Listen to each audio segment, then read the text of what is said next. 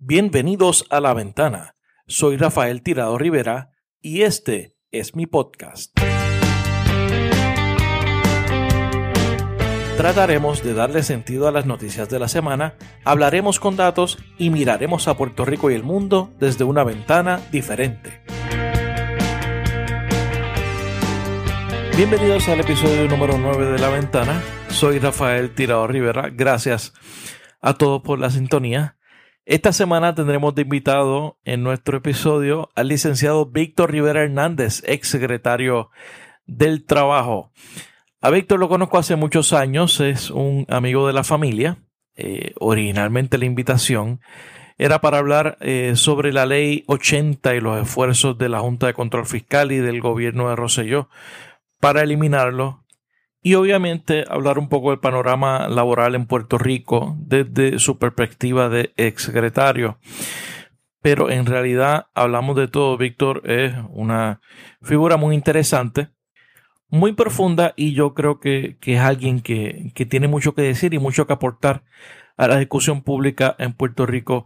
Con él hablamos sobre su crianza, sobre sus inicios en el servicio público y la política, la importancia de Sila Calderón en su vida, cómo llegó a ser secretario del Trabajo, que les, cuento que no era su primera opción, sobre la figura de Ramón Antonini y el racismo en Puerto Rico, sobre el uso de la fe en la política puertorriqueña, sobre el tema de estatus políticos y los intentos finalmente de reforma laboral eh, de la Junta de Control Fiscal y el gobierno de Rosselló Víctor es una persona muy accesible, o sea, por lo tanto pudimos hablar con él todos estos temas yo estoy muy agradecido por la oportunidad eh, de hablar con él. Son cosas que usualmente no se discuten en los medios tradicionales, así que esto fue una gran oportunidad para hablar eh, de estos temas con profundidad y con un poco de tiempo adicional al que estamos acostumbrados.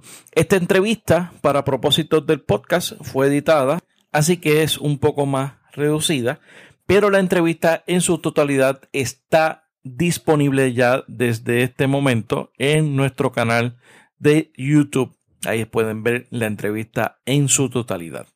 En las próximas semanas tendremos eh, entrevistas con la gente del Center for American Progress, que es un think tank eh, progresista de Washington, liberal, que ha incluido a Puerto Rico en su área de estudios y tendremos también a la gente del Instituto Nacional de Energía y Sostenibilidad Isleña, INESIS, que es un instituto de la Universidad de Puerto Rico con quienes hablaremos del panorama eh, energético en Puerto Rico y especialmente luego de la aprobación del proyecto de privatización de la Autoridad de Energía Eléctrica.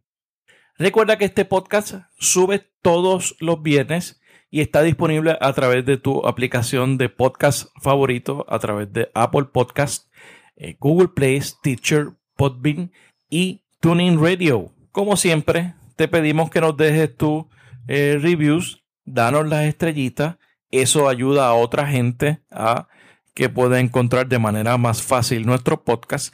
Y si te gusta también, compártelo en las redes sociales y envíalo a tus amistades para que también lo puedan disfrutar. En un potrero forjó una zurda inmortal, una experiencia, sedienta ambición de llegar de cebollita. Soñaba jugar un mundial y consagrarse en primera. Tal vez jugando pudiera a su familia ayudar. Grande Y ese es un tributo a Diego Armando Maradona, lo que significa que estamos en el mes del Mundial Rusia 2018. Y durante este mes los invito también a escuchar el podcast Un Mundo, un Fútbol, en donde voy a estar compartiendo con mi amigo Ulises Toledo y Vladimir Maldonado. Estaremos ahí todas las semanas eh, compartiendo lo más eh, reciente de la Copa Mundial y haciendo nuestros análisis. Nosotros, a nosotros nos encanta el fútbol, así que este invento nos gustaría que lo escuchen y los vamos a disfrutar, que lo disfruten con nosotros. Eh, ese podcast está disponible en Podbean, en la plataforma de Podbean, y se llama Un Mundo, un Fútbol, durante el tiempo que dure la Copa Mundial.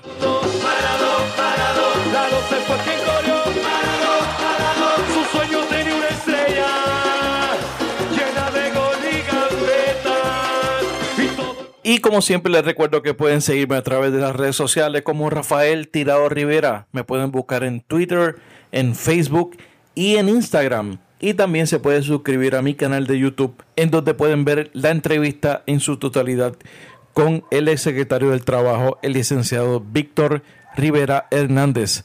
Así que comenzamos. Licenciado Víctor Rivera Hernández, bienvenido a la ventana. Muchas gracias, muchas gracias Rafael. Encantado de estar aquí contigo en la ventana. Tú provienes eh, de una niñez rodeada de maestros eh, en Guainabo. ¿Cómo fue esa crianza tuya? Pues mira, sí, mi niñez fue una niñez rodeada de maestros y de músicos. Ok. Por eso viene la, la, vena musical. Por, por eso la vena musical. Una niñez muy feliz yo vengo de dos cepas de la familia eh, Rivera Salamán de Carolina, si lo podríamos decir así, porque los Salamán son de Carolina y parte de los, de los Rivera también. Y de la familia Hernández Sevilla de Guaynao. Eh, hay una cepa Hernández en Trujillo Alto, que hace pues, pues muchos años que, pedimos, que perdimos contacto con esa cepa, que se origina a mitad del 1800, de 1800, 1850, en el barrio La Gloria de Trujillo Alto después pasa de alguna manera que yo desconozco al lindero entre Río Piedras y Guaynabo, esa es la familia Hernández. Eh, la familia Sevilla, que es la familia materna de mi mamá, Hernández la familia paterna, es predominantemente el barrio Juan Domingo de Guaynabo, eh, pero también extendida a Bayamonto, a Baja, Cataño, todo que sea, que sea Sevilla de Bayamonto, a Baja, Cataño, Guaynabo, toda alta, es familia mía también. La familia Rivera, que es de Carolina, eh, y eh, la familia Salamán, también de, Carolina. De hecho, tengo un, tío primo que ya murió, José Antonio Salamán, que fue, que fue cantante también. Entonces, pues, me muevo a una familia de maestros, ya que mi abuela, Librada Sevilla, la, mamá de mi mamá, eh, fue maestra graduada básicamente de maestra normal de la Universidad de Puerto Rico en el año 1920. Es la primera que llega a mi familia con un diploma de maestra de la Universidad de Puerto Rico. Interesante eso. ¿Y, cuántos, ¿Y cuántos maestros salieron de ahí? Bueno, yo te diría que en esa, que entre la familia Sevilla y la familia Hernández ha habido alrededor de 30 o 40 maestros. Eh, la familia Sevilla es una familia de maestros predominantemente. Entonces, pues, mi abuelo, el papá de mi papá, Ramón Rivera Rivera, maestro de música, ¿verdad? Eh, fue el primer maestro de Federico Cordero, el famoso guitarrista puertorriqueño, abogado y miembro de la Convención Constituyente. Y mi abuelo fue el primer maestro de Federico Cordero de música. Mi abuelo fue músico toda su vida, tocó con las mejores orquestas de Puerto Rico, eh, incluyendo la Orquesta Filarmónica también, y la Orquesta de Don Jesús Figueroa. ¿Qué, qué tocaba él? Tocaba con trabajo, como mi papá que fue bajista, también mi padre y mi tío Monchito también bajista y mi primo Cristóbal también bajista.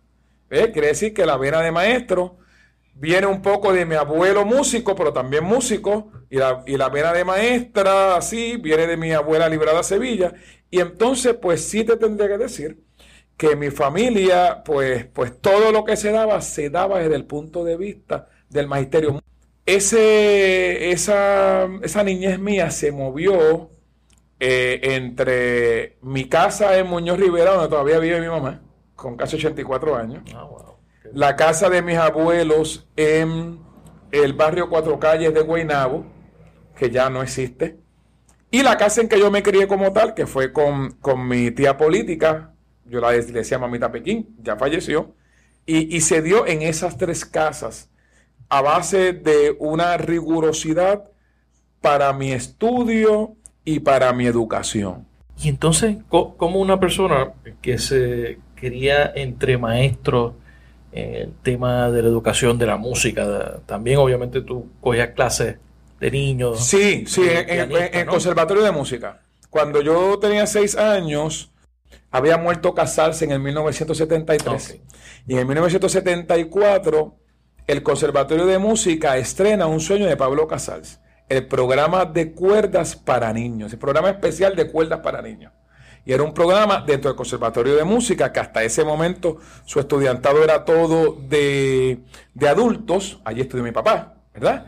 Eh, un programa para niños, desde 6 años hasta 10 años. Ese era el primer programa. El primer programa, el primer programa. Y yo entro, me escogen como estudiante de violín.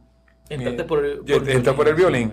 Entonces, pues, entro al conservatorio, estuve allí desde los 6 años hasta los 15 años y me gradúo del programa especial de cuerdas para niños del Conservatorio de Música. ¿Todavía tocas violín? Toco ya violín no hace muchos años, pero allí hay dos violines en mi casa que no sé ni en dónde están.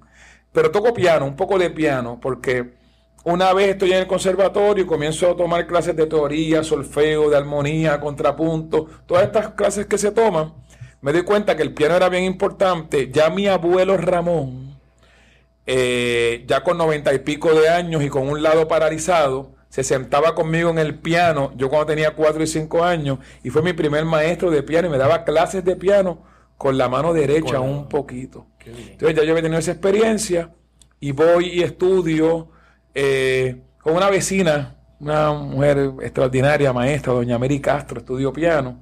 Y después cuando adelanto un poquito, aquí había un pianista, creo que era uruguayo o paraguayo, eh, Rubén Marán, que era pianista también del Conservatorio de Música, era prof- catedrático del departamento de piano del conservatorio. Y paso a tomar clases con él y, y aprendí un poco de piano, un poco de escalas y de acordes y de arpegios que me ayudaron un poco en mi carrera musical. Y entonces, ¿y, y qué pasó contigo en el trayecto que, deci- que decides estudiar ciencias políticas en la Universidad de Puerto Rico? Bueno, es bien interesante. Yo quería ser músico. Porque pa- dedicarte a la música. Sí, bueno, que siempre, siempre yo estuve claro que en algún momento yo iba a ser abogado si Dios lo permitía. Yo Esa claro era una meta, esa Esa era una meta, una meta. desde principio. Y a mí desde principio, en mi, en mi vecindario, mis vecinos, mi vecino del lado de mi casa era Víctor Huertas Marrero, el papá del cantante Edgardo Huertas. Ah, ok. El papá, de, el papá de Edgardo Huerta fue como otro padre para mí. Era un hombre muy culto, de mucha lectura, de mucha formación, muy educado. Y entonces en esa casa se reunía él, Guillermo Venegas, el compositor de Génesis, Ernesto Acosta, una gente con unas cabezas extraordinarias. Yo estaba muy pequeño y yo compartía mucho con ellos. Y entonces yo le decía a ellos tres que yo iba a ser músico, pero que yo iba a ser abogado también, ¿verdad?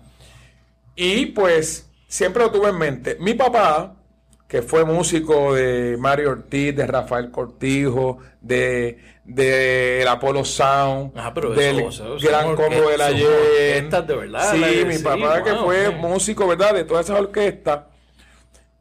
A él, obviamente, se formó en la música. Su padre era músico, su hermano músico, su primo músico. Pero a papi como que no le gustaba mucho que yo dijera que yo iba a ser músico. Porque mi, mi, mi carácter siempre era como soy ahora, muy alegre, muy bullanguero, muy tipo de cosas. Pues decía, tú en la música, pues, tú sabes, este, estudia otras cosas. Te pierdes. Sí, sí, ¿sabes? Porque pues. Y entonces, pues, porque papi es un músico, pero muy formado, muy estructurado. Mi papá nunca ingirió licor. Mi papá nunca fumó un cigarrillo. Este tipo de cosas. Yo no, no soy de fumar tampoco, no soy de ingerir licor. Pero mi papá era un hombre muy callado, muy reservado y yo no. ¿Verdad? Y entonces, pues. Había otra expectativa. Había otra expectativa y, y entonces pues eh, en aquel tiempo se podía ser músico y vivir de la música. En este tiempo pues, pues cada vez es más difícil, es más difícil. Entonces pues siempre pensé y eh, nunca dejé de, de- de mirar eh, las leyes y la ciencia política. Yo cuando estudiaba en, en la Escuela Superior de Guaynabo, yo, yo estudié en la escuela superior, en la escuela elemental Ramón Marín, escuela pública de Guaynabo. Después paso a la Academia Bautista de Puerto Nuevo, porque mi familia eh, tiene una historia con el Colegio Bautista, desde el Baptist Academy en Barranquita hasta la Academia Bautista. Mis tías mayores que ya murieron estudiaron allá para la década del 40, internas en Barranquita. Y otros primos míos para la década del 50 y el 60 estudiaron en la Academia Bautista de Puerto Nuevo. Y entonces, pues, alrededor de cuatro primos míos de mi generación estudiamos en la Academia Bautista de Puerto Nuevo después. Alrededor de 10 personas de mi familia. Eh, nosotros eminentemente somos una familia protestante eh, de, la denominación discípulos de Cristo. Y como tú sabes, la, la denominación discípulo y la denominación bautista son denominaciones muy parecidas que llegaron a Puerto Rico en el 1898 junto con los presbiterianos, con la Iglesia Evangélica Unida y con la Iglesia Episcopal. Y este, pues, pues yo pues llegué al Colegio Bautista y me sentía feliz allí. Eh, después paso a la Escuela Superior de Guaynabo, la famosa Escuela Margarita Janén, que graduó Edgardo Huerta, David Noriega, Silverio Exacto. Pérez. Mucha gente a- salió de a ahí. mucha gente, mucha gente que salió de ahí, ¿verdad? Una escuela extraordinaria. No le tienen que pedir nada, nada a ningún colegio, ¿verdad? Y todos los medios días, yo estando en la escuela Margarita Janel, yo iba a la biblioteca del municipio de Guaynabo a leer y yo no hacía nada más. Yo comía en 15 minutos y le dedicaba 45 minutos, que era el resto del tiempo, a leer. ¿Y qué buscabas para leer? Ah, ciencias políticas, política, gobierno, humanidades. Parece que estoy viendo, eran en aquellos tiempos que no había nada de esto, eran enciclopedias, ¿verdad? Claro, eh, no, Y no entonces- era la computadora. Toda esa historia política del país, de Estados Unidos, la historia de las humanidades, la historia de gobierno comparada, yo la leí allí en Guaynabo. Obviamente ya yo venía de mi casa, como te digo, o sea, a mí me regalaron cuando tenía 10 años el Principito y que me lo regaló mi tía Ramueta Solís, me escribió, espero que puedas disfrutar esta lectura, que, que la leas ahora el Principito, que cuando seas joven la puedas leer y cuando seas adulto la vuelvas a leer, para que cuando te toque leer El Príncipe de Maquiavelo en la Universidad de Puerto Rico, ya hayas leído El Principito en par de ocasiones, ¿verdad? Así que esa, eso de la, de la lectura se desarrolló mucho en mi casa, demasiado, y yo pues todos los mediodías iba a eso y al tema político. Por alguna razón me interesaba a ti siempre el tema político y de gobierno. Porque en, en tu casa no, no, no había gente eh, ni político. No, no, históricamente yo tuve un tío que fue alcalde de Carolina. Félix Rivera. Fue alcalde de Carolina de 1932 a 1940 por el Partido Liberal, ¿verdad? Y mi bisabuelo, cuando él, mi bisabuelo Víctor Salamán, previo a él estar, a estar mi tío en Carolina como alcalde, mi bisabuelo fue eh, miembro de lo que era la Asamblea Municipal en aquel tiempo, ¿verdad? Que yo soy Víctor por él, sobre Ah, 20 por ahí Víctor también en la familia, ¿verdad? Este, pero así contemporáneamente te podría decir que, que mi abuelo materno, don Felipe Hernández Ortiz, era una persona de mucha influencia en mi pueblo de Guaynabo, de mucha relación con, con los políticos, con la gente de gobierno, eh, con la banca, con la empresa privada, pero no fue nunca un político, sino que era un hombre que se movía básicamente. Tenía relaciones. Tenía relaciones, algunas de ellas políticas. De hecho, cuando don Luis Muñoz Marín iba a Guaynabo, iba a la casa nuestra. No. Yo tengo fotos de Roberto Sánchez Vilella en la sala de la casa nuestra, ¿verdad? Pero, pero políticos en sí, de mi familia, del 40 para acá, no, no, no, no había nada político. Interesantemente, entonces tú decides estudiar. Tú, este, durante ese proceso, eh, fue que tú comenzaste a trabajar en la comisión de los jurídicos del Senado. Sí, porque yo entro a la Universidad de Puerto Rico a estudiar ciencias políticas en, el año 1985. Ahí es que yo entro a la universidad. Eh, desde que yo entro, yo entré, yo fui claro, yo no tuve, no, no- no tuve que hacer ningún cambio de concentración, ni de especialidad, ni de nada. Eh, yo entré a estudiar política, obviamente entré a, a mi primer semestre de generales, mi primer año de estudios generales, orientado a las ciencias políticas. Y ya en el 1986, yo estaba tomando mis primeras clases de ciencias políticas. Eso, mi, mi caso fue igual. Yo, Igual. Lo que yo quería estudiar política y, y eso fue. política. Esto, y entonces, pues, estando en ciencias políticas, eh, me llaman para reorganizar la juventud autonomista, la juventud universitaria autonomista, la, La UA. que tenía en aquel momento cuatro miembros. La presidía Jorge Colbert, el otro miembro era Nelson Colbert, su hermano, el otro miembro era Ángel Ortiz Guzmán, Y tú Y eras yo. el cuarto. Y ese era- entonces- ese era- eh, cabían en el en Ese, el, el- el que habíamos en el Volque, la Juventud Autonomista, había una Juventud Popular, nosotros no, no pertenecíamos a la Juventud Popular. Y entonces después la Juventud Auto- Autonomista se lleva a la gente de la Juventud Popular. Y entonces yo me convierto en presidente de la Juventud Autonomista. Y Ángel creo que era el vicepresidente, y entonces ahí pues llega Marco, llega Maritere Rigao, la hija de Marco también. Y otra gente adicional, después llegó Luis Vega, que era más jovencito, que es el que me sustituye a mí, ¿verdad? Como presidente de la Juventud Autonomista en la universidad. Y entonces ya estamos en el 1987 al final, y un día llega Marco Rigao, cuando en la universidad se hacían esas cosas, esos conversatorios que se invitaban a la gente. Y entonces llega Marco para un conversatorio. Creo que en ese conversatorio también estaba Oreste Ramos y Fernando Martín. Y me parece. Y mi profesor de ese día de la clase, que le falté a la clase, la única vez que le falté era Juan Maribra. Ah, que me daba dependencia colonial en América Latina. Y voy allí y me encuentro con Marco. Cuento largo corto, me llamó mucho la atención esa persona de Marco Rigao. Marco estaba corriendo para senador por acumulación. Tu padre yo creo que ya era senador o iba o estaba corriendo para senador. En el 88 también estaba corriendo. Exacto, pero, por, Guayama, por Guayama. Por Guayama por primera vez. Y entonces ahí hablo con Marco, está Ángel Ortiz, Marco me cita a la oficina el otro día y cuando estamos hablando, me da una libreta y le digo, ¿para qué está libreta? Y me dice, para que tomes nota porque tú eres mi director de campaña. Y me da la libreta y yo me convierto en el director de la campaña de Marco Antonio Rigao. Marco, Marco, siempre ha tenido un ojo clínico para reclutar talento joven. Sí, sí, sí.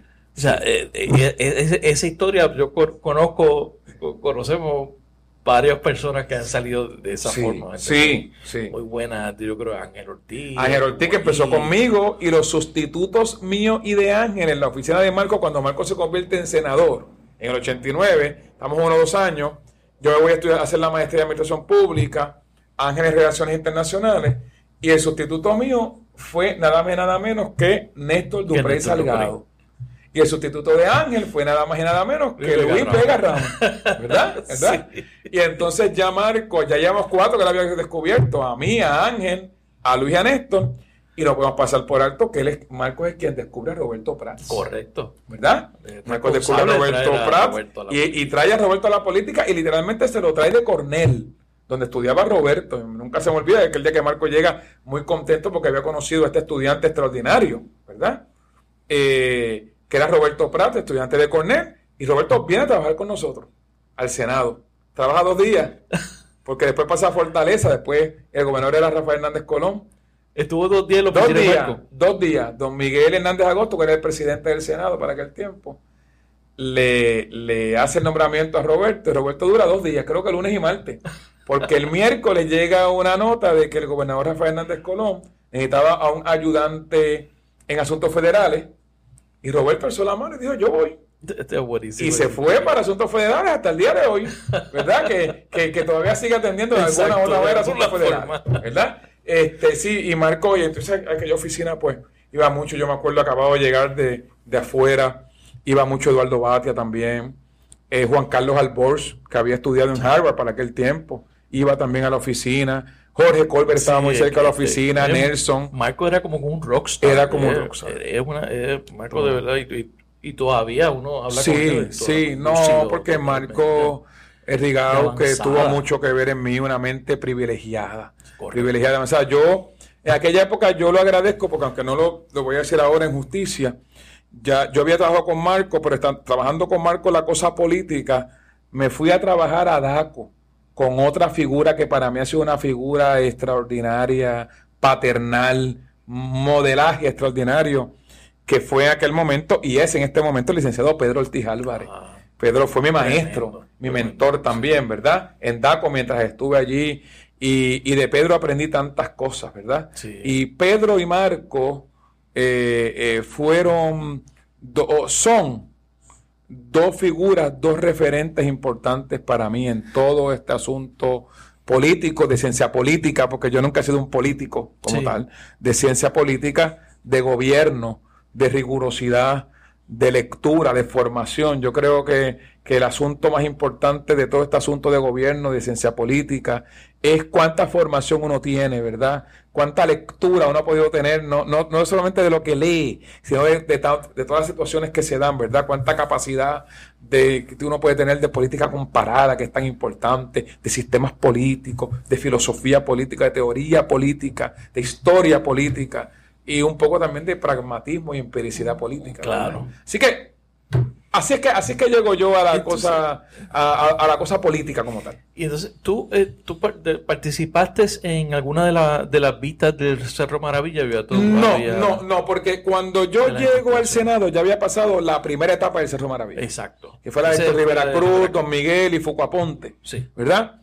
Cuando, cuando me voy del Senado, porque entonces yo estoy en el Senado básicamente dos años. Ok.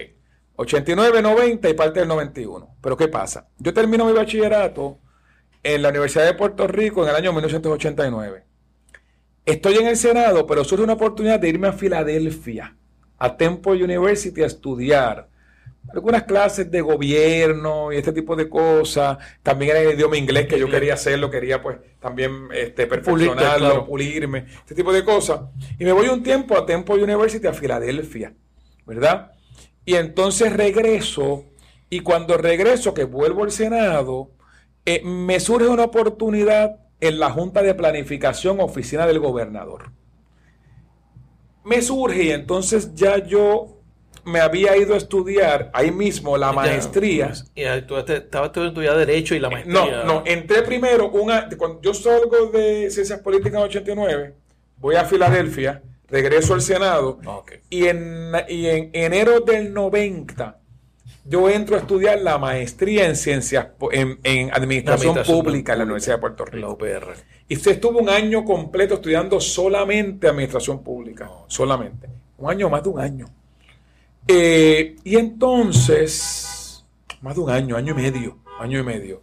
Y entonces, ahí yo paso a, esto, paso a la Junta de Planificación porque ya estudiaba Administración Pública y Planificación y me voy a la oficina de planificación, pero ahí me llega la noticia de que me aceptaron en la escuela de derecho.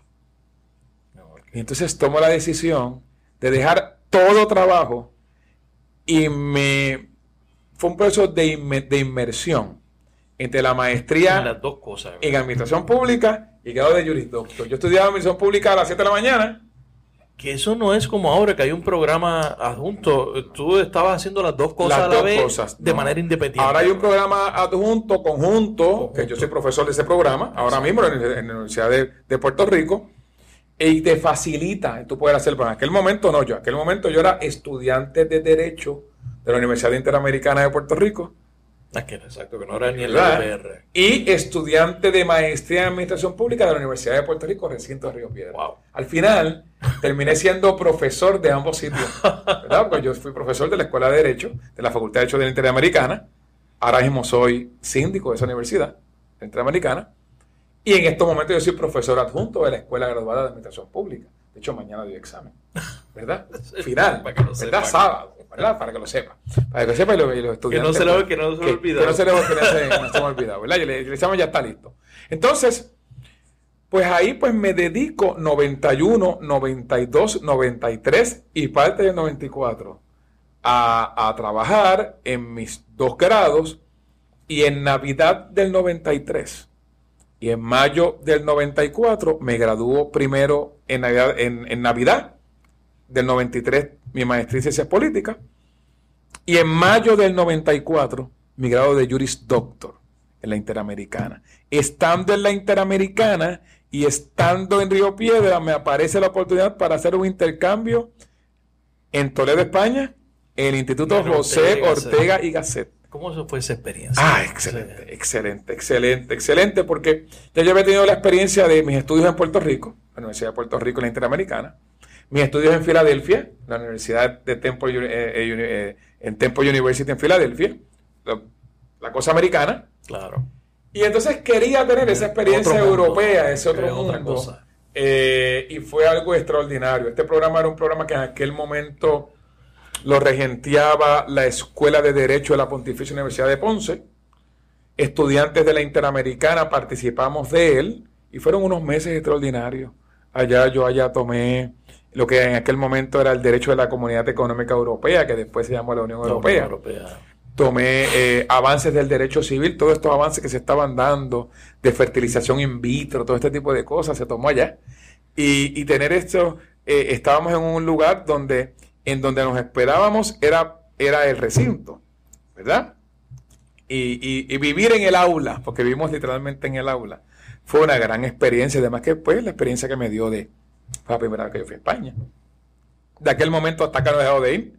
claro, eso siempre todos, los años, todos los años, ¿verdad? Eh, por tantas amistades que hice allá y pues un país que, quiero mucho. Y tú llegaste a viajar, me imagino, entre los países. Sí, sí, porque allá pues... ¿Tú cuánto tiempo estuviste? Estuve como tres meses por allá, como tres meses por allá. Este, y entonces pues eh, yo estaba en Toledo, pero iba todo fin de semana a Madrid y allí fuimos a Córdoba, a Granada, a Sevilla, a Barcelona, a Costa del Sol, Banalmádena, me acuerdo. Este, fuimos hasta Marruecos. Wow. Fuimos hasta Marruecos, ¿verdad? Este, y entonces, pues, esa fue una gran experiencia de mundo. Ahí, pues, ya yo tenía ya casi 25 años y entonces, pues, yo no empecé a ver el mundo desde otro, punto de vista. De otra forma. De otra forma. y obviamente sin perder la mirada en Puerto Rico, ¿verdad? Pero viendo que, que más allá de Puerto Rico había más mundo. Y entonces, dando un poco hacia adelante, ¿cómo eh, te recluta la alcaldesa de San Juan Sila Calderón para trabajar en la... Era asesor en asuntos eh, municipales, laborales y legislativos. Bueno, resulta que un día yo estando en el restaurante El Ciperle, todo, es recuerdo, me siento ya viejo porque he dicho, y este profesor se murió, y esto, esto. Pues, Eso es lo bueno de este tipo de entrevistas. entrevista. estando en el Ciperle eh, con una amiga, eh, recuerdo que vio esta mesa con cuatro personas. La doctora Celita Arroyo de Roque, su esposo hizo Roque, Adolfo Kranz, que en aquel momento era el esposo de Sila Calderón, y Sila Calderón. Y yo voy a saludar a Celita y a, y a, y a Eliseo, Eliseo padre, el padre, claro, el doctor. el doctor. Y ahí Sila me dice, ¿cómo tú estás? Yo me acuerdo de ti, claro que sí, tú eres amigo de mi hija María Elena, que yo conocí a María Elena y todo. Y pues, pues la veo ahí, eso fue en plena campaña. Yo no participé de esa campaña. De esa campaña. yo no estuve en la campaña del 96 de Sila. Yo ahí estaba en mi bufete y ya era profesor en la Interamericana en Guayama precisamente. Ah, mira. Yo soy, yo cumplo ahora 25 años como profesor, ¿verdad? en agosto del 2008, de 2018, yo comencé en el 1993, agosto del 93 en Guayama. Entonces, pues, yo no tuve esa campaña política. Se había, había perdido el Partido Popular en el 92, habíamos hecho llamado a aquel grupo de los 30, un poco para, para repensar qué fue lo que pasó. En ese grupo, pues, estuvo Roberto Prats y, y Monchicuri, y Achicomas, y Juan Baquer, Melba Costa, Caroli García, este, un grupo Gaby Peña Garícano, este, un grupo Flavio Cumpiano, que sirvió, como host, ¿verdad? Este, Nereida Meléndez, un grupo, un grupo extraordinario. Y entonces, pues yo había dejado la cosa política y, y me encuentro con Silvia en el restaurante, la saludo y ahí quedo. Un día, ya estando en mi oficina, que era un bufete pequeño en Bayamón, entra una llamada de la famosa Grisel Pagán, que tú sabes que ha sido la ayudante de Sila María Calderón por más de 30 años. Y entonces, citándome a la oficina de Sila, eso fue en febrero del 97. Sila había entrado, había entrado en enero del 97. Y cuando yo llego, con quien me encuentro en la oficina esperando por entrevista, fue con Roberto Prats. que al final me entero que Roberto había sido citado para, para ser el asesor de Sila en asuntos federales y yo en asuntos municipales y legislativos. Hasta ahí. Y en marzo yo comencé a trabajar con Sila. Yo, ahí había tenido una oferta de Aníbal Acevedo Vilá para ser comisionado del Partido Popular, comisionado electoral.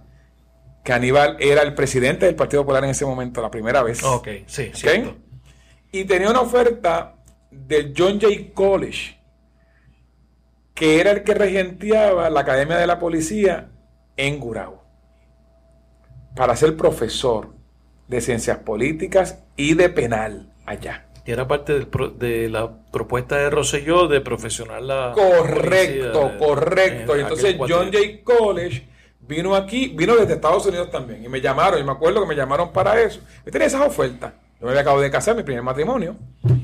Y tenía la oferta de Sila, la de Aníbal, la de John Jay College y la de permanecer en el bufete en que estaba.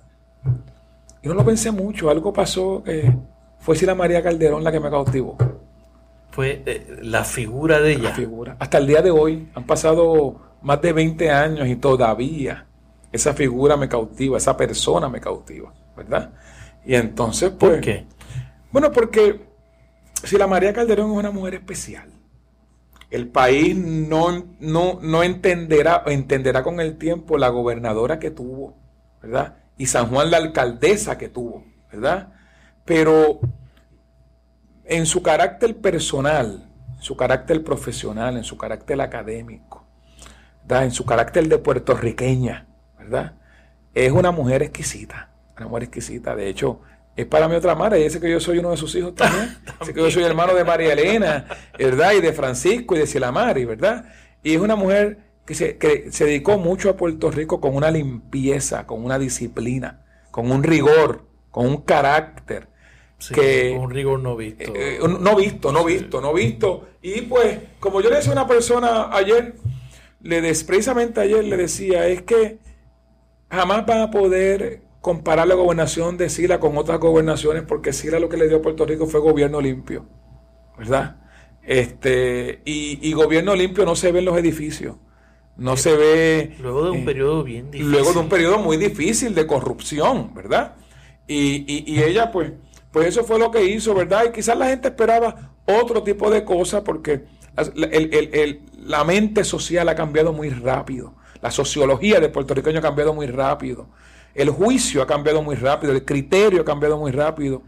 Y, quizás el criterio de mucha gente va a lo que es lo inmediato, al cemento, eh, a la obra que se erige con una infraestructura eh, eh, de ingeniería o de, o de arquitectura. Pero el gobierno de Sila fue un poco más que eso, ¿verdad? Yo creo que su peor error fue no correr en el 2004. Yo creo que si yo hubiese corrido en el 2004, posiblemente todo esto hubiese sido otra cosa. Hubiese estado cuatro años más con una con cierta estabilidad que no tuvo el gobierno por las razones que sea en ese primer cuatrenio y se hubiese retenido la legislatura, que yo creo que fue el gran problema de Aníbal, que fue un gran gobernador por su legislatura, ¿verdad? Eh, y, y quizás otro hubiese sido el cantar del evitado país. muchas cosas. Sí, sí, hubiese- hubiese muchas cosas. Este, y entonces esa, esa fue esa relación eh, y, y esa experiencia es lo que te lleva a ser secretario del trabajo. Bueno. Ya en el 2000, ¿tú, tú querías esa posición o cómo fue que tú No, llegas? mira, nunca la quise. Nunca la quise. Nunca la quise y, después la adoré. ¿Verdad? Este, ¿qué, qué tú querías? ¿Qué tú, ¿Cuáles eran tus planes? No, mira, era en bien fácil. Yo era- yo era- participaste en la campaña. tú Yo, sí, yo no. Yo, yo era, yo fui asesor de Sila eh, del municipio, ¿verdad? En asuntos legislativos y municipales. Empiezan a darse algunos problemas con las uniones en San Juan, con las uniones obreras. Y Sila ve que le hace falta un asesor laboral. Y me nombra asesor laboral por encima de las otras asesorías que tenía. Y ahí es que empieza mi relación con las uniones. Y un día, eh, Juan Manuel Rivera González, que había sido secretario del Trabajo, llega para darle un advice laboral así le dice, pero ¿por qué tú me llamas para esto? Si aquí está quien debe ser tu próximo secretario del trabajo cuando tú ganes la gobernación. Y yo le digo, tú estás loco, ¿tú qué secretario del trabajo? ¿Qué secretario del trabajo? ¿Qué secretario del trabajo? Mis planes eran terminar la campaña, porque entonces yo, yo había pasado en el último año de San Juan al comité del Partido Popular, Tú fuiste full a la campaña. full, y yo era el ayudante ejecutivo de la campaña, yo era el chief of staff de la campaña. La campaña dirigía Irving Facio. Irving Facio. David Ribé dirigía otra fase de la campaña. Ferdinand Mercado Mercado era el secretario. Carlos López Feliciano era el, el comisionado electoral, ¿verdad? Este, y ese es básicamente, era, y Eduardo Rivero dirigía toda la parte de finanzas y también un poco la parte estratégica. Eduardo, una cabeza extraordinaria, una mente extraordinaria. Entonces, yo me yo empecé como ayudante de SILA, ayudante de- de- de- del día a día allí. Obviamente, yo renuncio al municipio de San Juan. y me voy a trabajar al partido. Aquellos no eran tiempos de uno estar en, en, en, el gobierno, y hacer campaña política. eso era fácil. No, no, eso era, no, no. Yo renuncio al había, municipio. Había que cortar. Yo corté y me voy al Partido Popular como asesor y un poco eh, ayudante de campaña. Ahí, si la para final la campaña, si la corrió esa campaña científicamente de una manera extraordinaria. Y para afinar la campaña, si la me dice, yo creo que hace falta una persona, todos me responden a mí, pero yo creo que hace falta una persona que sea el filtro y que esa persona me responda a mí, esa persona va a ser tú. Y que trabaje en el día a día. el día a día. y entonces también me convertí en la persona que acompañaba a Sila a todos los lugares. No había un sitio en que Sila no llegaba sin mí. Este, no lo digo por mí, lo digo porque, porque fue así, ¿verdad? Sí, y fue un año completo. En la guagua roja. En la guagua roja, en la guagua roja, en la guagua roja, en las comidas, en los debates, en los fundraising, en, en todo. Y corrimos la isla una, dos, tres, cuatro veces de una manera extraordinaria. Esta, aquella campaña, como te digo yo, fue científicamente estructurada.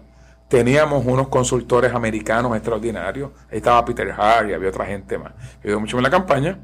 Y pues sí la sale gobernadora. Cuando sale gobernadora, al día siguiente, a los dos días, me llama. Y me ofrece la Secretaría del Trabajo. Yo le digo, no, no, yo no quiero ser secretario del Trabajo. Mis planes son regresar a la universidad full time, a dar clase, porque yo dejé de dar clase en eso. En eso a retomar, el, tema educativo, el tema educativo y a practicar mi profesión. ¿Verdad? Pero recuerdo que me fui de viaje, fui a Filadelfia, siempre me fui a Nueva York, que tú sabes que yo tengo delirio por Nueva York. Y fui a Miami con mi primera esposa. Y ahí pensé, recibí una llamada de Adolfo Kranz, que también Adolfo fue, Adolfo ha sido vital en mi vida. Adolfo Kranz ha sido un referente extraordinario en todo lo que yo he hecho, ¿verdad? Eh, de mis años de adulto para acá, ¿verdad? Y sus hijos son mis hermanos, como los hijos de Sila son mis hermanos, ¿verdad?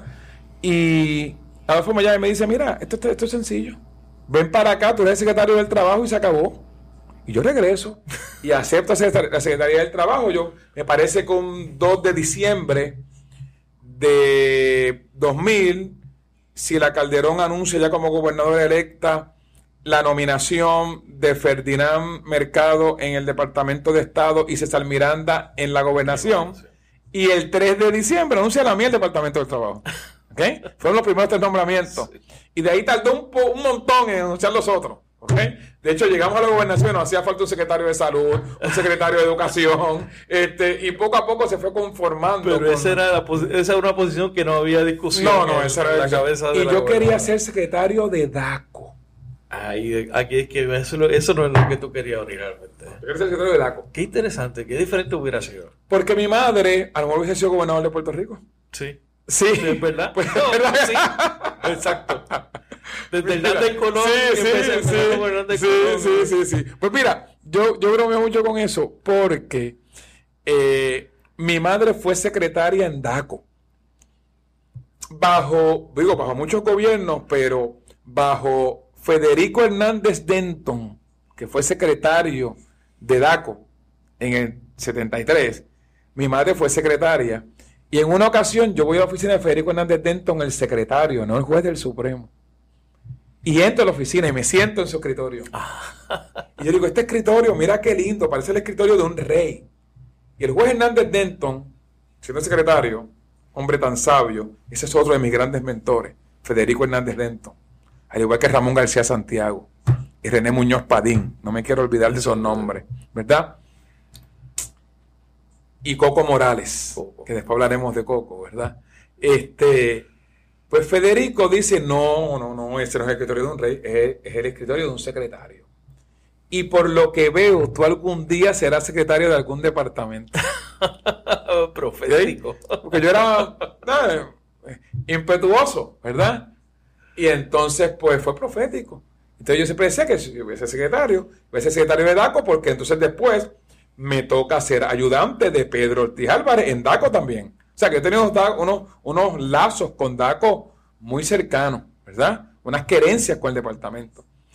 Y nada, este, yo creo que en algún momento hubo la posibilidad de que yo fuera nombrado en, am- en ambos, en ambos puestos, ¿verdad? Ah, eh, pero me bastó una visita al, a DACO esa misma tarde que sí la me ofreció, yo miré el, el edificio, vi el del departamento del trabajo y dije, el resto yo lo tengo aquí. ¿Ok? Claro. Entonces me convierto en secretario del trabajo. Además de la vista de la oficina del secretario. Además de la vista, es una oficina, ¿verdad? De ve- 21 pisos, una vista espectacular. Cuando yo miraba para allá, miraba casi para donde estoy ahora, que yo me, me- me- Sí. me he movido muy poco en 20 años, tres paradas, ¿verdad? este, y entonces, pues, llego al departamento del trabajo, el primer secretario evangélico del departamento del trabajo. El más joven en la historia, yo creo que los más jóvenes fuimos Héctor Hernández y yo, pero yo creo que yo era más joven que 32 Héctor. años. 32 años. Creo que Héctor tenía 33. Y el segundo secretario negro del Departamento del Trabajo, ya Pedro Varés, se había llevado ese honor de ser de haber sido el primer secretario negro, bajo Carlos Romero Barceló, que fue un secretario extraordinario, amigo de mi familia, muy querido, ya fallecido. Y llegó el departamento. Llegó el departamento con 32 años, llegó el departamento eh, muy ilusionado con el puesto, llegó el departamento ya con mi maestría de administración pública, con mi grado de derecho, con unas ganas, con unos deseos de, de hacer la diferencia. Eh, me traigo y voy reclutando un equipo extraordinario como asesores, consultores externos. Ahí viene Selena Romaní, doña Mercedes Otero de Ramos, el doctor Justo Méndez, estas personas extraordinarias que estuvieron conmigo todo el tiempo allí. No solamente el secretario del Departamento del Trabajo, sino que bajo el departamento estaba ADT, la Administración de Derecho al Trabajo, estaba el Consejo de Rehabilitación Vocacional, estaba la, la Administración de Rehabilitación Vocacional, estaba el Consejo esto, eh, de Recursos Humanos, de Ocupación, era algo así el Consejo, eh, y estaba también AFET. Y entonces, nunca dejé de ser ayudante de Sila María Calderón. Yo iba a Fortaleza todas las semanas, dos y tres y cuatro veces, ¿verdad? Porque ese grupo de César Miranda, Ferdinand Mercado y yo, estoy, fuimos unos secretarios muy cerca de la gobernadora, Y es, ¿verdad? un, y es un grupo que se ha mantenido. Nos hemos mantenido, nos hemos que, mantenido. que han sido siguiendo asesorando a gente. Siempre hemos seguido asesorando a distintas personas. Y entonces, eh, pasando a otra, a otra parte de tu vida, eh, la figura de Ernesto Ramos Antonini, uno de los, yo creo, lo- de, los- de los políticos más honestos y de, de mayor capacidad moral que, que ha tenido Puerto Rico, ¿cómo llega donde ti? De- por Porque hay, hay por- muchas cosas, por- mucha afinidad. Por todas partes, por todas partes, por todas partes. Cuando yo estaba chiquito, en mi escuela, me decían los maestros que yo iba a ser un Ramos Antonini y yo no sabía quién era Ramos Antonini. Cuando yo jugaba allá Muñoz Rivera, yo iba a batear. En los juegos estos que hacíamos, yo recuerdo que me decían los muchachos más grandes, dale, dale, Ramos Antonini, dale, Ramos Antonini, ¿verdad? Eh, cuando yo iba a la sala de Víctor Huertas con Ernesto Venegas, con Guillermo Venegas y Ernesto Acosta y otra gente más, ellos empezaban a cantar y me decían, Ramos, te toca cantar a ti ahora un poco, ¿verdad? Y entonces resulta que quien acompañó a Ramos Antonini, que era pianista en el cine Rivoli de Río Piedras, en el cine mudo, que se tocaba piano en el cine mudo, porque era cine mudo, y entonces pues estaba la película, pero Había no había sonido, y había un piano en vivo, y el bajista que acompañaba a Ramos Antonini era Ramón Rivera Rivera, mi abuelo, ¿verdad? Y entonces yo entro al Conservatorio de Música, y el creador del Conservatorio de Música fue Ernesto Ramos Antonini, ¿verdad? Entonces ya hay unas afinidades, por no decirte, que fue el hombre negro de más estatura política y gubernamental en el gobierno de Puerto Rico, porque ni Barbosa, ¿verdad? Doctor Barbosa fue el presidente de un partido, fue un ideólogo, pero Ramos llegó a ser presidente de la Cámara de Representantes, abogado, tribuno, miembro de la Convención Constituyente, y siempre yo digo que si no hubiese muerto en el año 1963 sorpresivamente, Muñoz no hubiese podido hacer lo que hizo en el 64, de nombrar a Roberto Sánchez de dedo, y hubiese tenido obligatoriamente que aceptar que hubiese una primaria entre quien fuera y Ramos Antonini, porque después de Muñoz era Ernesto Ramos, ¿verdad? ¿verdad? O señalar a Ramos. O señalar a Ramos, ¿verdad? Obviamente los problemas en aquel momento raciales y todo este tipo de cosas, ¿verdad? Pero o, Muñoz no se hubiese ido, o sea, Muñoz decide irse después que muere Ramos. Antes el ejercicio hubiera sido muy difícil, ¿verdad? Y tenía o, señalar a Ramos o abrir una primaria, ¿verdad? Porque Ramos lo decía. Después de Luis, él decía Samuel Quiñones, Luis Negro López, Roberto Sánchez, Jaime. No, después de Luis, yo. Él lo decía claramente. Yo, él, tenía su. Sí, no, no, él estaba claro, él estaba claro. Y, y, Luis Camacho, que en paz descanse, un amigo muy querido, que estuvo muy cerca de él, fue legislador después, el primer presidente de la Juventud Popular en la historia, decía, y Ramos lo decía, después de Luis no hay nadie, soy yo. ¿verdad? Así que todo eso me, fue acercando a Ramos y cuando yo te decía que yo iba a estudiar y a leer la historia cuando estaba en high school a la biblioteca del municipio de Guaynabo, de las figuras que todos los días salía en mi mente, en mis lecturas, en mis recuerdos de niño de aquel tiempo, la figura que yo admiraba, era Ernesto Ramos Antonini. Por eso fue cuando yo escribí mi primer libro, yo estaba seguro que el primer libro que yo iba a escribir era el de Ernesto Ramos Antonini, una biografía necesaria, ¿verdad?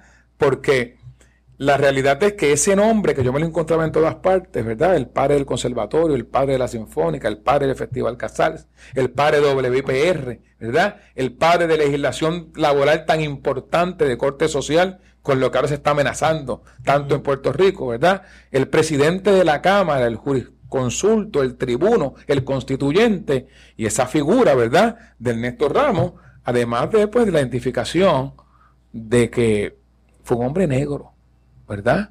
Este, que su color de piel no fue impedimento para que pudiera llegar a donde llegó, porque él llegó a donde llegó por su clara inteligencia y por su compromiso eh, y por su fidelidad al país, ¿verdad? Así que, y entonces, pues obviamente, pues Ramos también era autonomista, como soy yo, ¿verdad? Y entonces, o yo soy autonomista como era Ramos, lo queremos decir así, ¿verdad? Y entonces, pues, todo este tipo de cosas me lleva a acercarme a esta figura y yo te diría que ya en el 1986, cuando me piden mi primer trabajo en la clase gobierno de Puerto Rico, que la ofrecía la doctora Carmen Ramos de Santiago, ya yo estaba claro de quién iba a hacer ese trabajo. Y fue sobre Néstor Ramos Antonini. Y me moví de sociales a derecho, que estaba al otro lado, y allí me entrevisté con la hija de Ramos Antonini, que era Ivette, que murió, Ivette Ramos Bonomo, que era decana asociada de Derecho. Y mi primer trabajo fue sobre Ramos Antonini. Por eso fue cuando yo escribí el libro de Ramos Antonini, no, no me fue difícil, porque era una figura que yo venía investigando desde que yo tenía 15, 16 y 18 años. desde niño, desde niño, desde niño, desde niño. Y entonces, ser eh, un puertorriqueño negro eh, ha sido, te ha limitado en algo, tú has sentido eh, que te miran de manera diferente, te ha ayudado en tu proceso. Ser un hombre negro ah, para mí ha sido la mayor bendición que yo puedo tener. Porque va a lo que yo soy va mi realidad, va mi etos. Yo no, yo verdad, no me consideraría de otro color que no fuera este. Entonces, en mi casa, eso nunca fue un issue.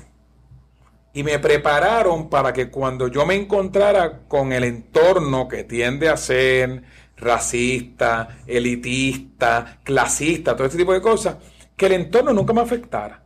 Y siempre me decían que aquí lo importante era cultivar el alma, el corazón, la inteligencia, la educación. Por eso en mi casa ese proceso de educación era un proceso tan importante, sido un proceso tan importante. Y entonces, qué sé yo, yo me, he podido sentir en algunos momentos de mi vida, quizás con con el prejuicio que se puede sentir cualquier mujer por ser mujer, cualquier gay por ser gay cualquier eh, adventista por ser adventista y cualquier negro por ser negro. Prejuicios normales que surgen siempre, pero sentirme yo limitado por el color de piel o sentirme limitado porque alguna persona, alguna institución, eh, haya querido discriminar contra mí, yo creo que yo no le he dado el gusto ni a persona ni a institución de poder hacerlo, ¿verdad?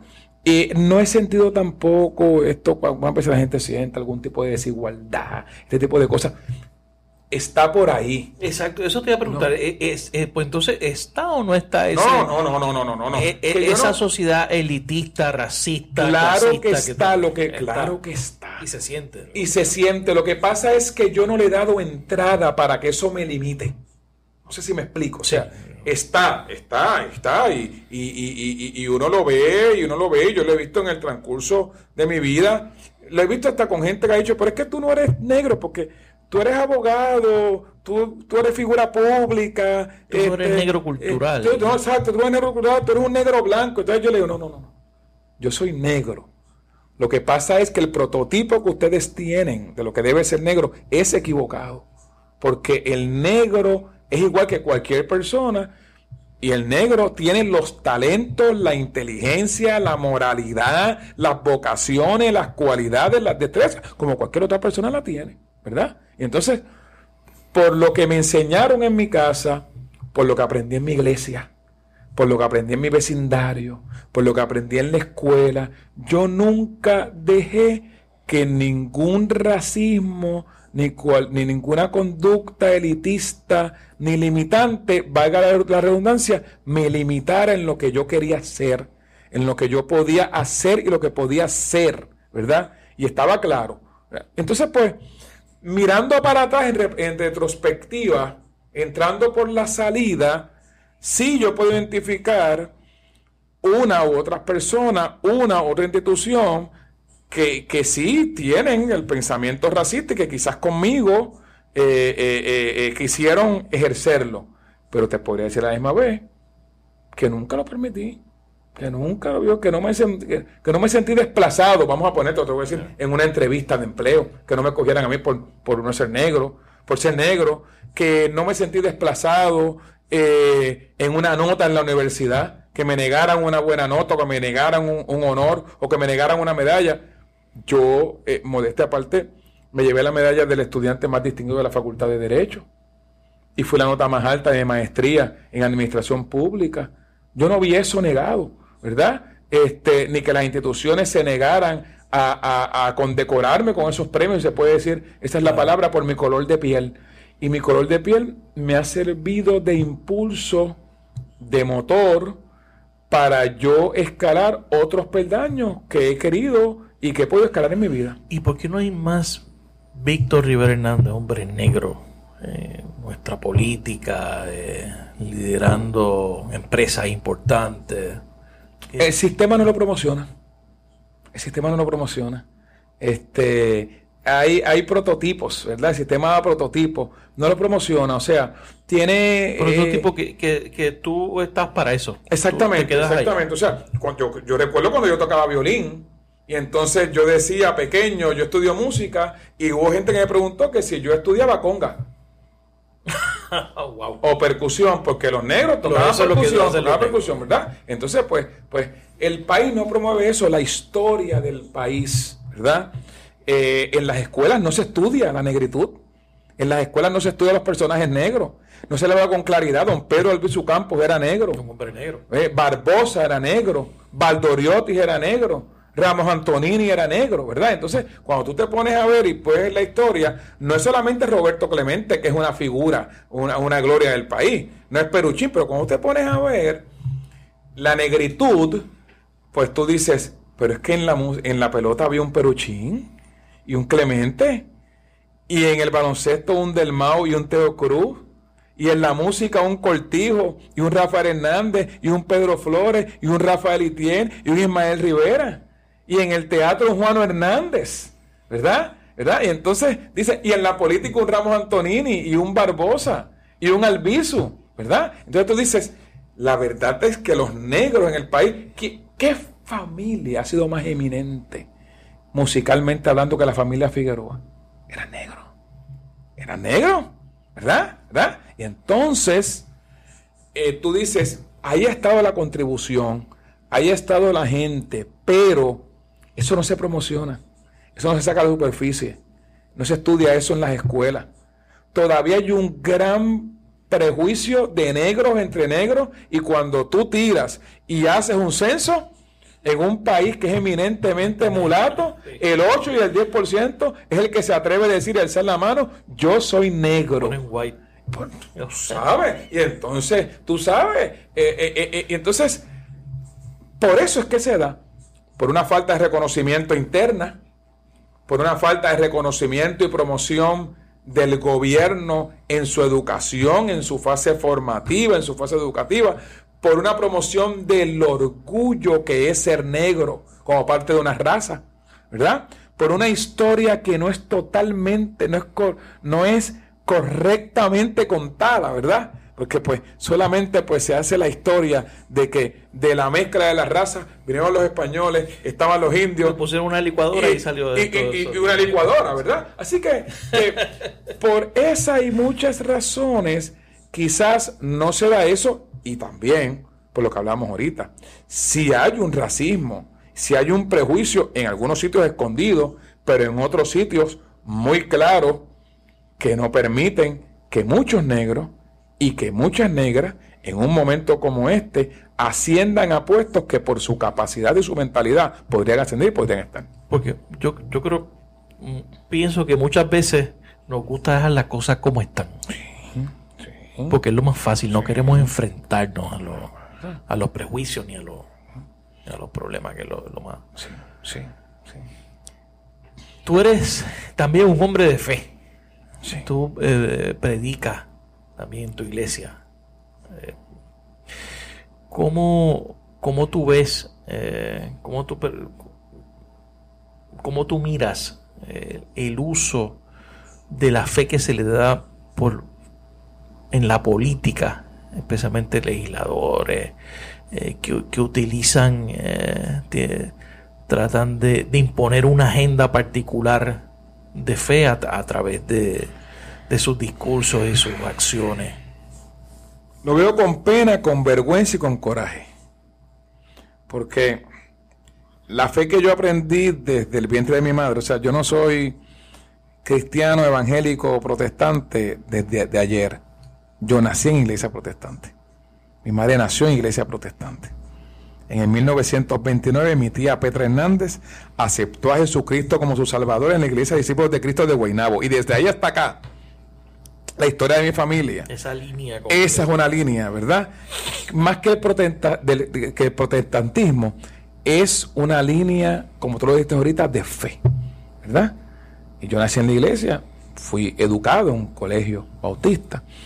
Eh, y cuando yo veo que políticos, legisladores, utilizan la fe para adelantar agendas que no tienen nada que ver con el amor de Cristo, y con el sentido de igualdad que Cristo nos enseñó y con el sentido de tolerancia que Cristo también nos enseñó, pues yo creo que es un contrasentido y creo que es una hipocresía.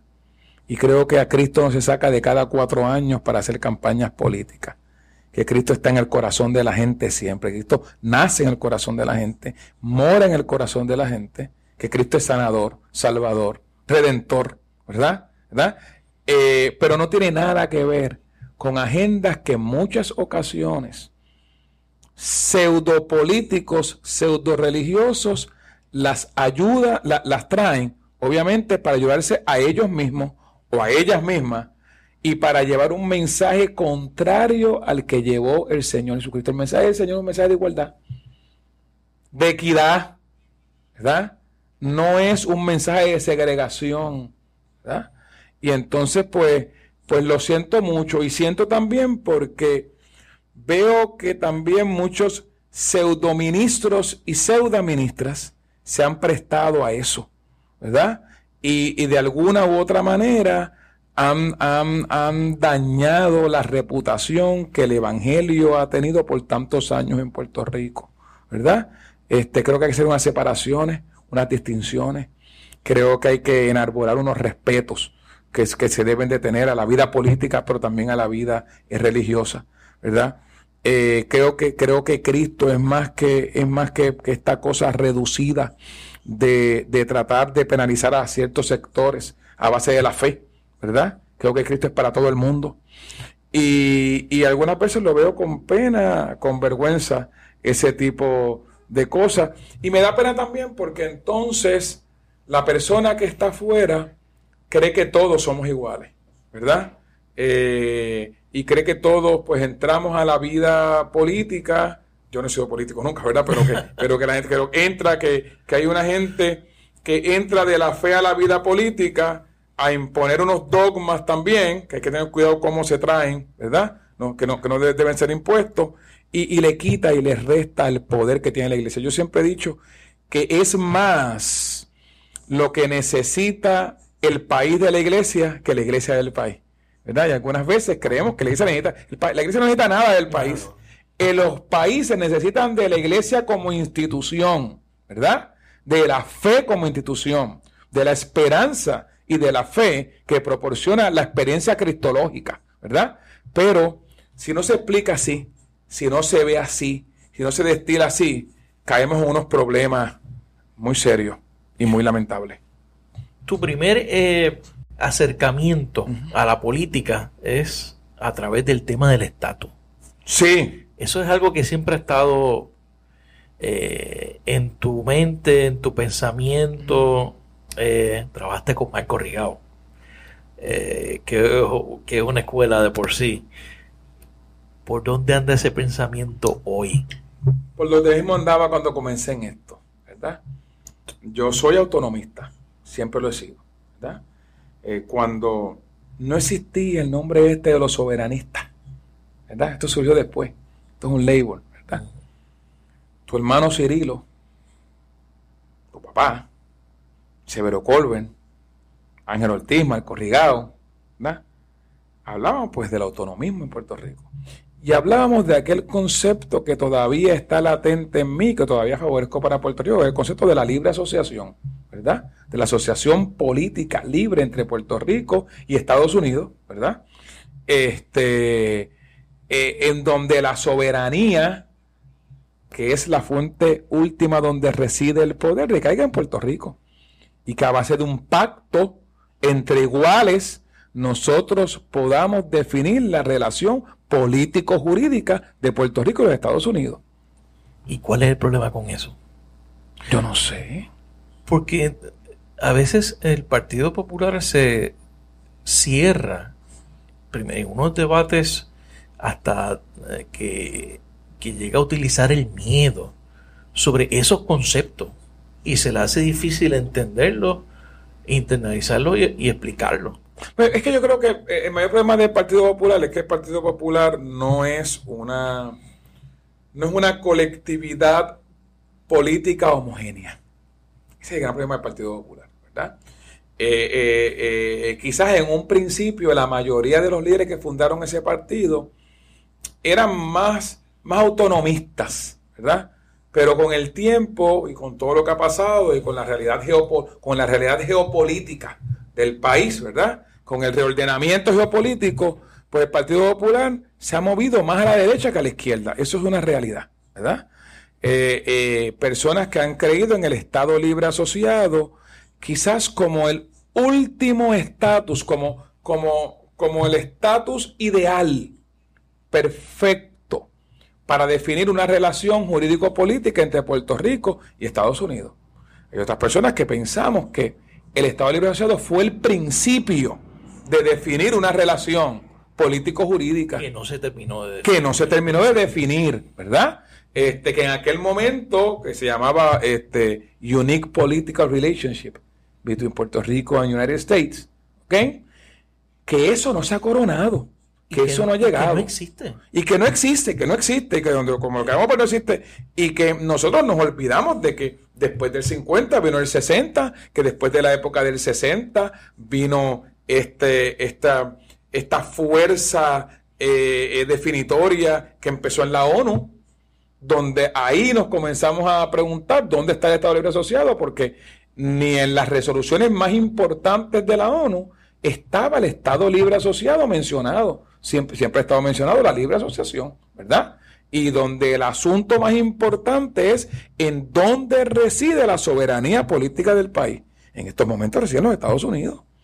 Y la gente lo sabe, ¿verdad? Pero hay unas personas que no lo han querido aceptar porque su relación con los Estados Unidos ha sido una relación de tanta dependencia personal, emocional. Estoy hablando de gente dentro del Partido Popular, emocional, que no han podido adjudicar que el Estado Libre Asociado ya cumplió con lo que debía de cumplir en Puerto Rico y que si queremos hacer un proceso de metamorfosis del Estado Libre Asociado y si queremos avanzar en la relación política desde un punto de vista de dignidad política, un poco yendo a la constitución del Estado Libre Asociado, donde lo primero que dice que la dignidad del ser humano es inviolable, ¿ve? Pues entonces hay que moverse sin ningún miedo a una ideología política que le dé la dignidad suficiente al país, que no es la estabilidad, es la independencia, pero que es la libre asociación que está a la mano nuestra. Pero, Rafael, aquí el problema también es que, que quizás unas personas han tomado desde un tiempo para acá ese discurso, lo han deformado también, eh, ha llegado la lucha extra entre soberanistas y, derechistas y, y, los autonomistas y este tipo de cosas. Y hay que tener mucho cuidado porque el planteamiento mío es un planteamiento de libre asociación como evolución del Estado Libre Asociado. No es un planteamiento de la independencia. Claro. Entonces, cuando, cuando está este planteamiento soberanista a ultranza, es el planteamiento de la independencia vestida de rojo. Y ese no es el planteamiento mío. ¿verdad? Así que, ¿dónde estoy? En donde hemos estado. Libre asociación, dignidad política, soberanía en Puerto Rico, un pacto entre iguales, entre Puerto Rico y Estados Unidos. Ahí es que yo estoy. ¿Cómo desde el autonomismo, el soberanismo, la etiqueta que se quiera poner, yo estoy de acuerdo con el tema de, las etiquetas, ¿Cómo se combate promesa? Definir, eh, desde el autonomismo, de la mejor manera de combatir promesa es básicamente haciendo lo que el gobierno no ha hecho. Litigando promesa. Litigando promesa. A ver si la Junta tiene la facultad y el poder que dice que tiene. Si lo tiene, Puerto Rico es una colonia bajo los poderes plenarios del Congreso. Si no lo tiene, la forma del Estado Libre Asociado ha sido el primer paso para empezar a dignificar una forma política en el país también.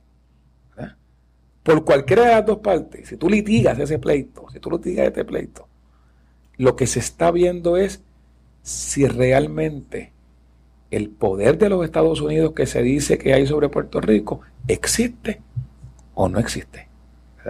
Porque no es la ley promesa. La ley promesa es un instrumento, es una legislación. Es el poder que tiene el Congreso para legislar sobre Puerto Rico. Cualquier ley, llámese promesa, llámese fe o llámese esperanza. Claro. ¿Verdad? Es el poder que tiene, ¿verdad? Y entonces, ¿vamos a litigar el caso? Vamos a olvidarnos de los casos de Balzac versus People of Puerto Rico, de Don versus Bidwell. De, estos casos que, siempre pasamos diciendo que Puerto Rico es parte de, pero no pertenece a, todo este tipo de cosas. Vamos a ver, yo creo que los Estados Unidos han sido bastante claros con Puerto Rico la situación colonial de Puerto Rico. ¿Qué más necesitamos? ¿Qué más necesitamos nosotros? yo pienso que no hace falta un litigarlo. Pues, pues, pero, pero, pero, aún los que no, que o sea, los incrédulos, que litiguen. A ver, que al final nos dicen. Porque ha habido un momento, este ha sido el momento, este ha sido, como decía don Pedro Albizu Campo, el momento de la, de la suprema definición. No hay otro. o sea, no se puede esperar otra que pase otra cosa. Porque en mis tiempos, cuando yo comencé en esto, que cuando comenzaron aquellas vistas en el 89 sobre, sobre Estado Libre Asociado, que fue cuando Rafael Hernández Colón, el proyecto de, el proyecto de Johnston, que le la famosa pregunta a Rafael, ok, si era soberanía, ¿verdad? ¿De que dónde residía? ¿Dónde residía Rafael? Allá. Ya, desde ahí hasta acá hemos recibido tantos cantazos en aquel momento ellos, y el General County's Office, y el National Security Council le decía una cosa de vez en cuando, y este tipo de cosas.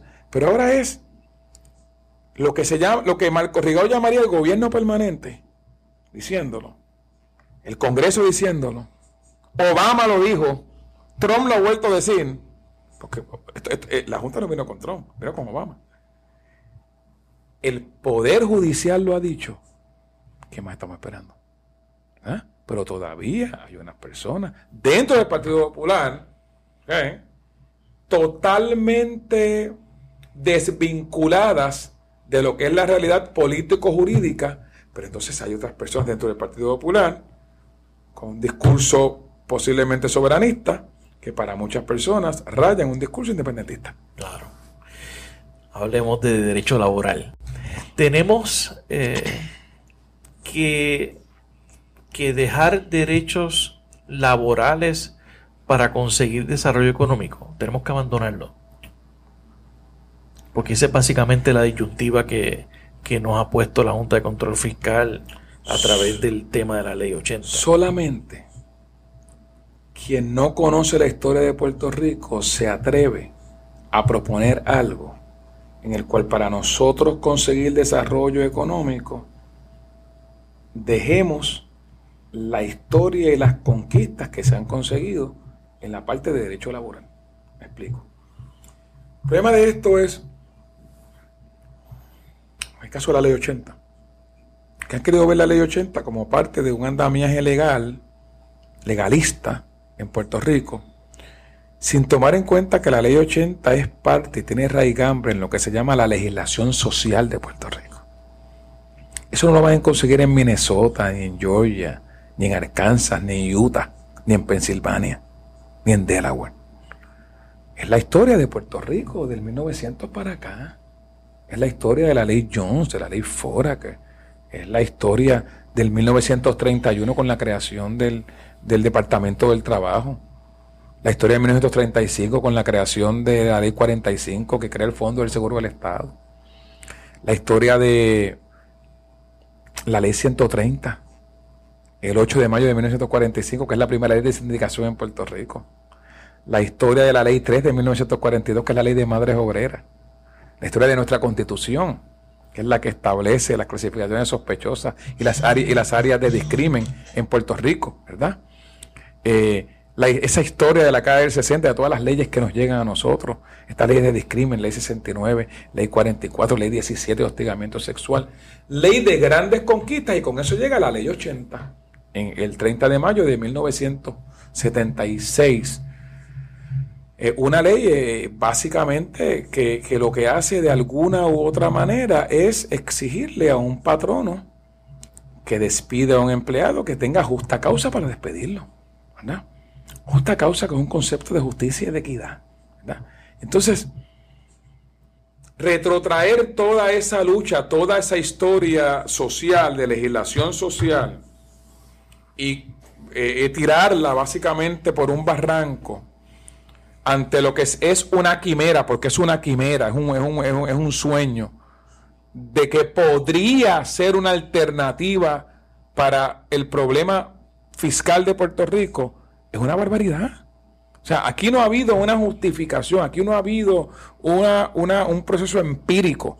Aquí no ha habido fuentes ni primarias ni secundarias. Aquí, en dos mil páginas que hay, en el último memorando que sacó la Junta, que es el anejo de la Junta, que dicen que el informe de la Junta que tiene dos mil páginas. No, el informe de la Junta tiene 33 páginas. El resto, básicamente, son anejos. No hay un solo anejo que vincule un desarrollo económico de Puerto Rico prospectivo por derogar la ley 80 en Puerto Rico. Entonces, ese es el mayor problema. Yo no tengo, o sea, yo no tengo problemas filosóficos con derogar leyes. Las leyes se, las leyes se crean, se enmiendan y se derogan. Esa es la vida natural de las leyes. Pero en, eso no es derogar una ley más. Eso es un poco ir en contra de lo que es una historia de legislación social en Puerto Rico. Una acción, una, una legislación de protección del trabajo en una jurisdicción que no es los Estados Unidos, y en un momento en que solamente la economía no es mala para el patrono, sino que también la economía es mala para el trabajador y que hace falta que el trabajador tenga unas alternativas, unas herramientas unos instrumentos que da la ley, la ley, la, ley 80 y con la, con la derogación de la ley 80 tú puedes tener y dejar en mucho peligro a la clase trabajadora del país, en la empresa privada, y digo en la empresa privada porque ya habíamos tenido hace unos años atrás casos como el caso de Domínguez versus Gela, que ponía el concepto de empleado permanente en el gobierno también en precario y en cuestionamiento.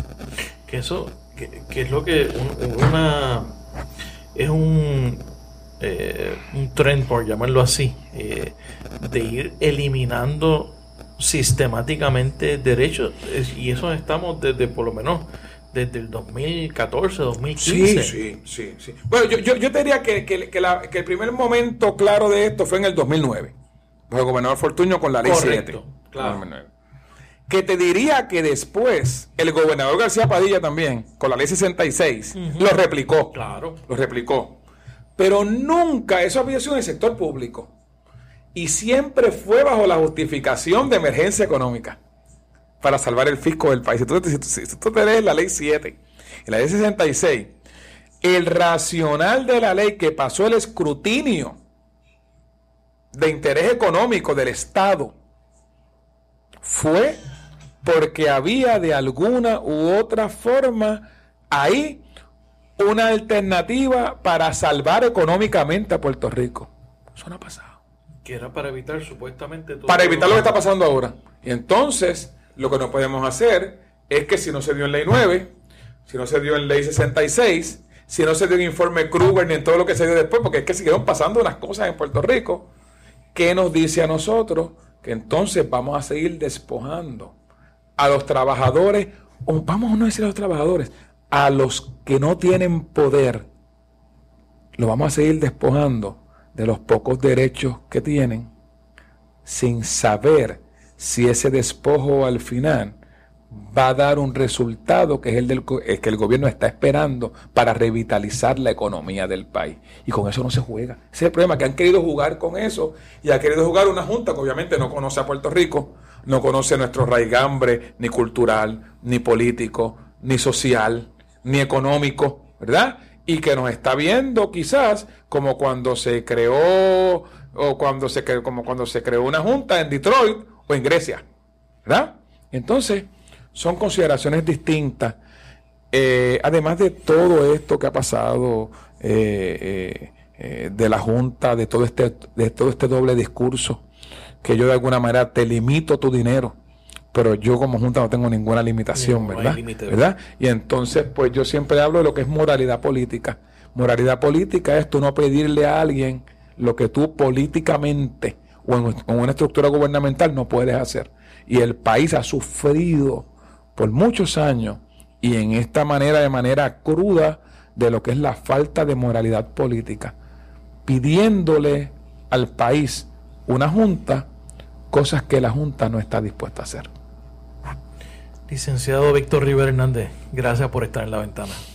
Gracias por traerme a la ventana y por dejarme entonces poder abrir mi ventana y decir pues todo lo que, lo que puede decir en esta. En gracias. gracias a ti. Gracias por escuchar este episodio de La Ventana. Sígueme en las redes sociales, búscame como Rafael Tirado Rivera en Facebook, en Twitter, en Instagram. La Ventana es una producción de Change Lab Media para Rafael Tirado Rivera. Hasta la próxima.